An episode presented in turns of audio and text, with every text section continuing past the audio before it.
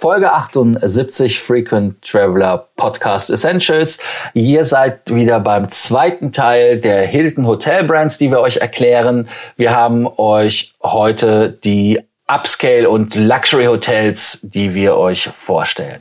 Welcome to the Frequent Traveler Circle podcast. Always travel better. Put your seat into an upright position and fasten your seatbelt as your pilots Lars and Johannes are going to fly you through the world of miles, points, and status.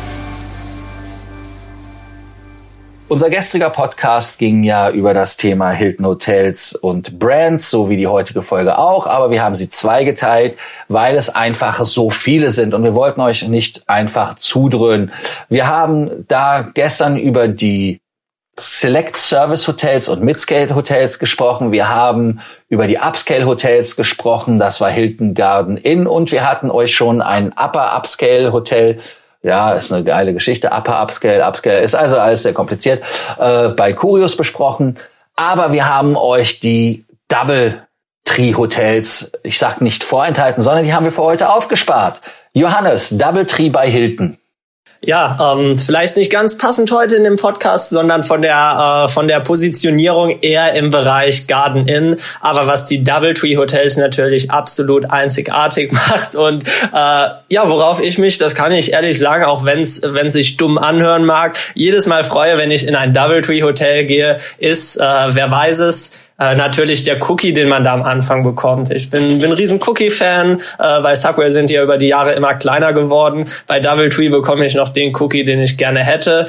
Ähm, ja, äh, es klingt jetzt zwar hart, aber das ist mehr oder weniger auch ähm, ja so das einzige, äh, wofür Doubletree bei mir im, im Kopf ist. Äh, von der Positionierung vielleicht ähnlich wie das Garden Inn, äh, nicht ganz so sehr auf, äh, auf, auf Businessreisende ausgelegt, nicht ganz ganz so standardisiert.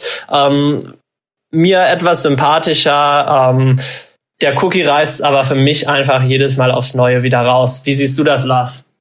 Ja, du bist einfach zu äh, überzeugen und zu überlisten, merke ich mir. Ich werde dir auch jetzt demnächst nur noch warme Cookies geben äh, anstatt äh, andere Annehmlichkeiten. Ähm, aber wie dem auch sei, äh, ja, Cookie, äh, Cookie ist manchmal warm, manchmal kalt. Das ist in der Tat richtig. Ich erinnere mich an den Doubletree-Aufenthalt in Rasse El Chema im äh, dem dortigen Hotel. Das war durchaus spannend. Aber für mich sind andere Marken wesentlich spannender. Die haben 460 Hotels übrigens, Doubletree, ne? 457, um ganz genau zu sein. Ähm, spannender wäre da für mich sind Marken wie Hilton selber. Also da kommt mir auch direkt in den Sinn, äh, das Hilton in Wien direkt am Ring. Das ist ein super Property. Das ist das, wofür wir Hilton kennen, mit 570 Hotels, ein bisschen mehr in äh, der Welt. Und das ist halt auch das, wo die ganze Hilton-Gruppe ihren äh, Start genommen hat. Und das ist die Flagship-Brand, die auch, äh, wenn es um die Brand Awareness, also das heißt um die Markenerinnerung äh, bei den Konsumenten geht, die Nummer eins weltweit ist. Das heißt also, wenn man nach einem Hotel gefragt wird, dann ist das Synonym Hilton. Und das muss man ja erstmal schaffen, wie bei Tempo-Taschentüchern, dass man nicht nach dem Taschentuch fragt, sondern nach dem Tempo fragt. Und das ist super. Also ich kann da ganz ehrlich sagen, dass die Hilton-Hotels top sind wenn sie renoviert worden sind, weil es gibt noch einige Schätzchen, die unterwegs sind, die leider aufgrund ihres Alters, ja, ähm, nennen wir es einfach Museumscharakter haben. Ähm, äh, ich erinnere mich da an das Hilton in Abu Dhabi, was jetzt ausgeflaggt worden ist, weil man da nicht Geld investieren wollte. Ist Accor geworden, äh, wurde dadurch auch nicht besser. Äh, wie ist dein Take bei der Hilton Brand als Hilton Hotel?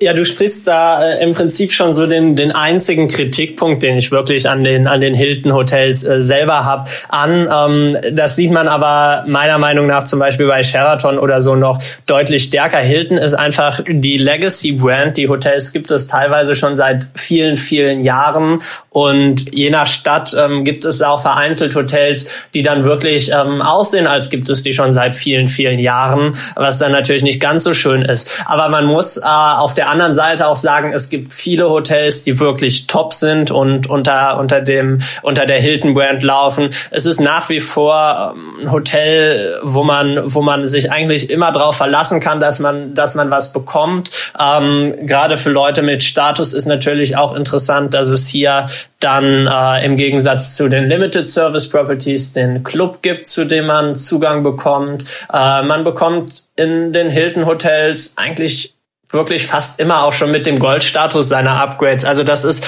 alles äh, was sehr nettes, weshalb ich die Marke Hilton an sich auch sehr schön finde. Ähm, und das muss man sagen, natürlich gibt's äh, Konrad und Waldorf Astoria, wo man noch mal mehr erwarten kann. Aber Hilton ist mit 570 Hotels auch in jeder größeren Stadt vertreten.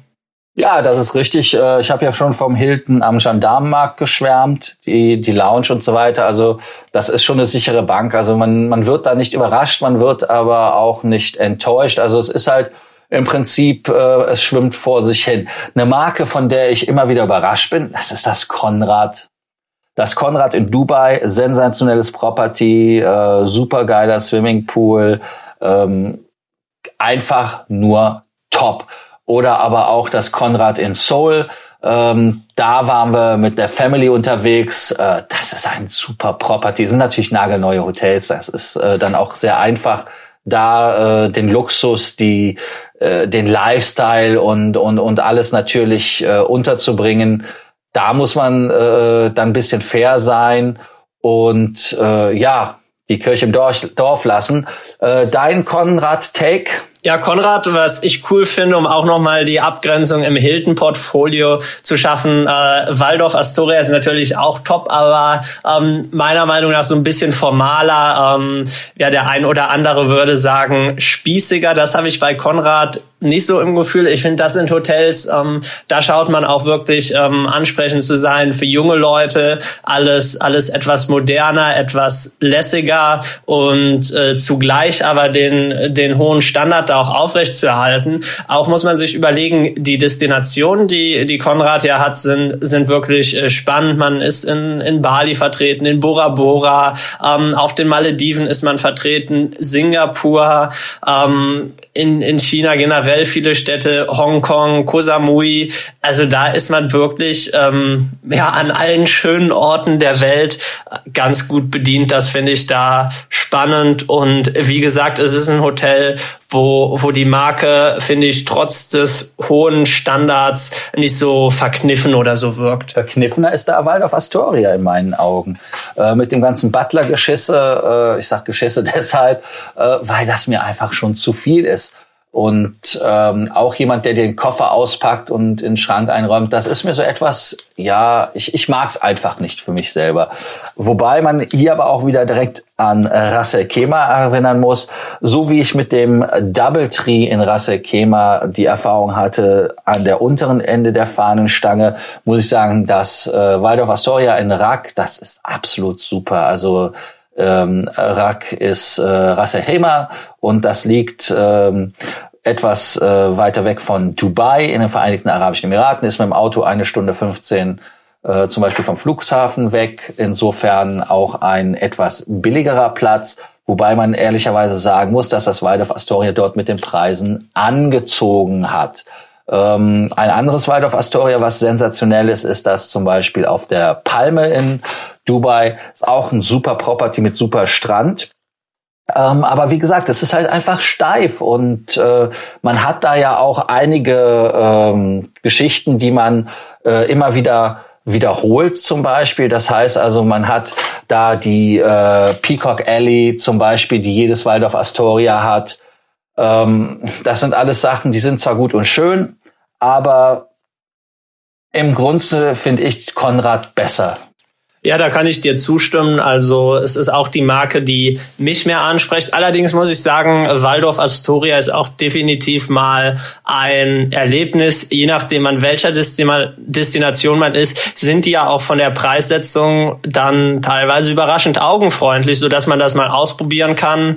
Ähm, wie gesagt, ein Hotel für immer wäre es auch nicht für mich, aber eine nette Abwechslung ist das definitiv. Und ähm, wie du es angesprochen hast, der Service, den würde ich bei Waldorf Astoria schon als Top unter allen Hilton Brands einschätzen. Also da ist man wirklich ähm, ganz oben aktiv. Ob einem das persönlich dann so auf Dauer zusagt, ist natürlich eine andere Frage. Nur da kann man den Hotels wirklich nichts Negatives nachsagen. Absolut korrekt. Also das sind die absoluten äh, Top-Hotels. Ähm, da haben wir wirklich keine zwei Meinungen. Da brauchen wir auch nicht irgendwie uns äh, jetzt das Ganze als Luxusproblem schlimmer zu reden, als es ist. Also in der Tat, äh, Waldorf Astoria, die Luxury Brand und das ist, wer Punkte einlösen will, die Marke, wo man hingehen sollte, neben dem Konrad natürlich logischerweise. Und äh, damit sind wir auch schon am Ende unserer Marken. Wir haben uns wirklich auf die Marken konzentriert, die wir in Europa kennen, die wir auch mit ein bisschen Reisen äh, erleben permanent. Allerdings äh, einige Marken, darauf sind wir bewusst nicht eingegangen. Wenn ihr bei Marken wie zum Beispiel ähm, True äh, Two Suites und ähm, wie hießen die anderen nochmal? Ich habe die ganz verdrängt, Johannes. Boah, ja, das ist auch äh, wirklich wirklich eine Sache. Also hier ähm, die Marken, die wir genannt haben, sind die, die einem alltäglich begegnen. In Amerika mag das in den USA auch noch mal was anders sein. Da hat man eine andere Verteilung. Ähm, was haben wir nicht gecovert? Das wären einmal die Home Two Suites äh, von Hilton, die Homewood Suites, ähm, die True Hotels, wo man ja, vielleicht ein bisschen das, das Moxie ähm, mit vergleichen kann von Marriott. Ansonsten sind wir in dem, in dem Lower Scale Segment alles durchgegangen. Dann Upscale. Es gibt noch die, die Canopy Hotels von Hilton, die sind auch schon, schon eher schick. Allerdings, ich möchte jetzt nicht lügen, aber ich könnte, könnte, könnte keine fünf Hotels davon aufzählen. Wahrscheinlich gibt es auch nicht viel mehr als 20. Von daher äh, haben wir uns da wirklich mal auf das Wichtigste fokussiert. Gut, also es ist Hope Two Suites und True bei Hilton, also nicht True Two oder sowas. Äh, das wäre ja auch ein Zungenbrecher, deshalb habe ich auch gezögert, als ich eben gesagt habe. Äh, wenn ihr Erfahrungen mit den Hilton Brands habt, die wir nicht genannt haben, wir haben übrigens Hilton Grand Vacations nicht genannt, weil das ein Timeshare ist, in den USA. Wenn ihr damit Erfahrung habt, lasst es uns wissen. Schreibt uns einfach auf Facebook oder unter dem Podcast per WhatsApp. Ihr wisst, wie ihr uns erreicht. Bei sonstigen Fragen helfen wir euch gerne. Wir freuen uns, wenn ihr uns morgen wieder zuhört bei unserer neuesten Ausgabe von Frequent Traveler Podcast Essentials und wie immer nicht vergessen zu abonnieren, egal wo, Apple Podcast, Google Podcast ähm, und so weiter und so fort. Bis morgen. You for listening to our podcast, Frequent Traveler Circle. Always travel better. Frequent Traveler Circle offers world class travel consulting to help you get the most out of your travel. Find out more about our membership options at www.ftcircle.com.